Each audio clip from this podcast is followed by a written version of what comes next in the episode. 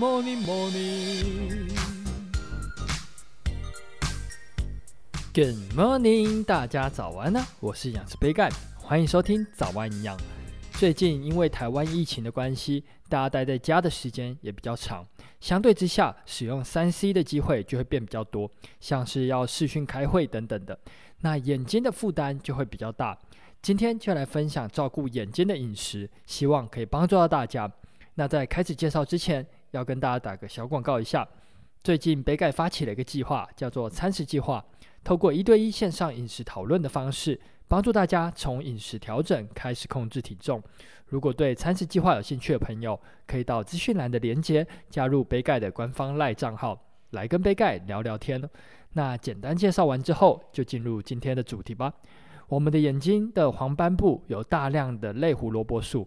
其中就包括叶黄素，能够吸收强光，减少视网膜的损伤。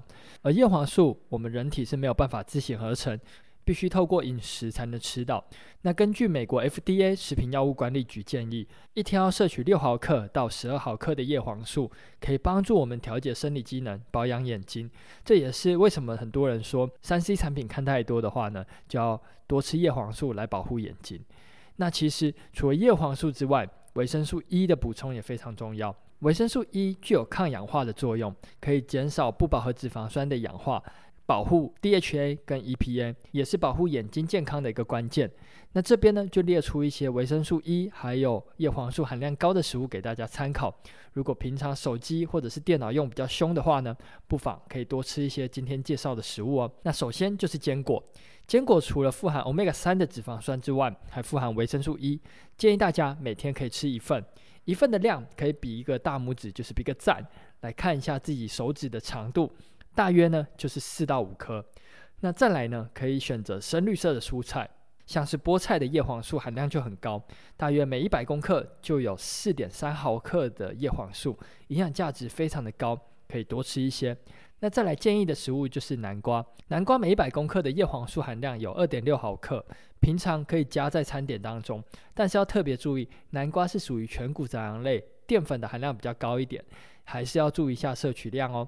那再来最后一个食物就是花椰菜，花椰菜每一百公克叶黄素大约是零点七毫克，相对于前面介绍的食物少了一点点，但是适量的吃也是可以补充到哦。